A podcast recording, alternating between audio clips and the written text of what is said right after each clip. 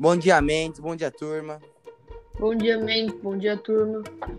Bom dia, Mendes. Bom dia, turma. Bom, é, hoje a gente vai fazer um podcast sobre a Revolução Russa, só que mais especific especificamente sobre a criação da União Soviética.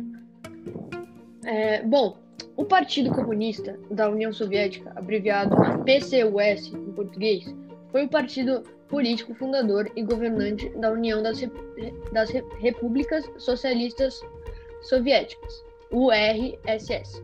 O PCUS era o único partido permitido por lei da União Soviética até 1990, quando o Congresso dos Deputados do Povo modificou o artigo da Constituição que dava ao PCUS o monopólio sobre o sistema político. O, o partido foi fundado no ano de 1912 pelos, pelos bolcheviques, que é uma facção majoritária do Partido Operário Social Democrata Russo. Um grupo revolucionário liderado por Vladimir Lenin, que ascendeu ao poder após a Revolução de Outubro de 1917. O partido foi dissolvido no dia 29 de agosto de 1991 em território soviético e após uma tentativa de golpe de Estado no dia 6 de novembro de 1991, em território russo.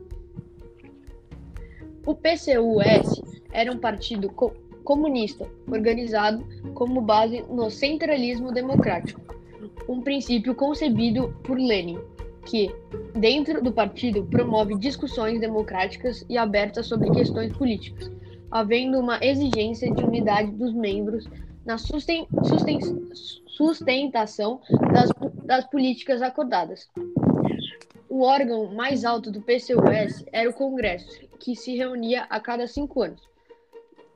E nos períodos que não havia sessões do Congresso, o órgão máximo era o, o Comitê Central. Bom, agora eu vou falar um pouco sobre as ideologias e as vertentes do comunismo, começando pelo marxismo-leninismo, que é uma ideologia comunista que teve grande foco durante o século XX. O marxismo-leninismo era o nome formal da ideologia oficial do Estado adotada pela URSS. As ideias comunistas adquiriram um novo significado desde 1918, durante a Revolução Russa. Tornaram-se ideias do seu marxismo-leninismo ou seja, a interpretação do marxismo por Lenin e os seus sucessores. Hoje, a ideologia faz parte de vários partidos comunistas e é a ideologia oficial dos partidos governantes da China, Cuba, Laos e Vietnã. Bom, agora eu vou falar sobre o Lenin, leninismo, que, bom, basicamente assim, Karl Marx ele defende a revolução do proletariado, proletariado contra a burguesia e a tomada do poder e a construção de uma sociedade comunista.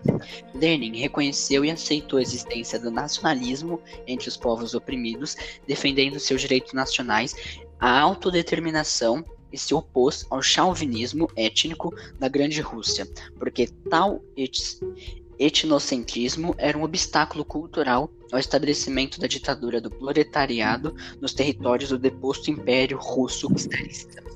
E agora, para finalizar, eu vou falar sobre o stalinismo, que é basicamente assim. O termo stalinismo é utilizado na maioria das vezes como essencialmente o domínio absoluto de uma dada liderança. Os regimes classificados como termo stalinista, seja sob conotação pejorativa ou laudatória, apresentam determinadas características em comum, como relação ao modo de conduzir a assim chamada construção do socialismo e, principalmente, a segurança do Estado. O stalinismo é a ideia de nacionalizar a revolução socialista, ou seja, mantê-la na URSS.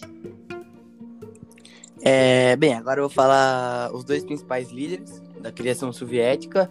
O primeiro é Vladimir Lenin, que foi o presidente do Conselho do Comissário do Povo e líder informal dos bolcheviques desde a sua criação.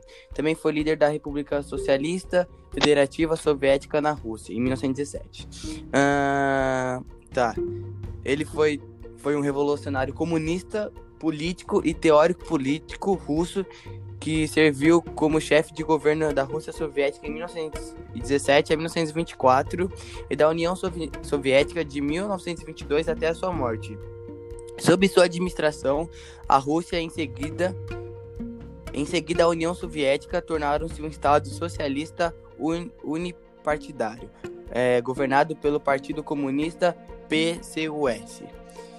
Tá. E o, o, agora vou falar o outro, que foi o Stan Lee, que foi um revolucionário comunista e político soviético de origem georgiana, que governou a União Soviética de meados da década de 1920 até sua morte. Uh, servido como secretário-geral do Partido Comunista de 1922 a 1952 e como primeiro-ministro de seu país de 1941, de 1941 a 1953.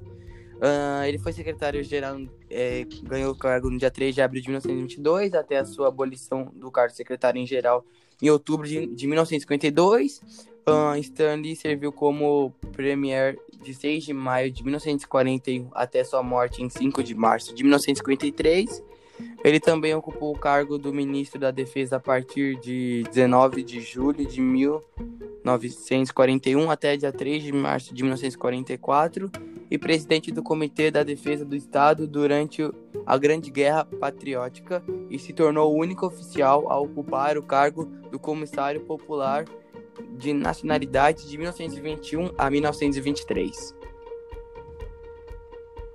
Bom, Bom, e esse foi o nosso trabalho. Se vocês tiverem qualquer dúvida, serão respondidas em, em aula. É, Ângelo, pode falar o que você queria falar? Bom, era basicamente isso. É, agradecemos bastante pela sua atenção. Teixeira, você tem alguma palavra? É. É isso, eu espero que vocês gostem. E é isso. Valeu, galera. Falou. Falou. Falou. Valeu.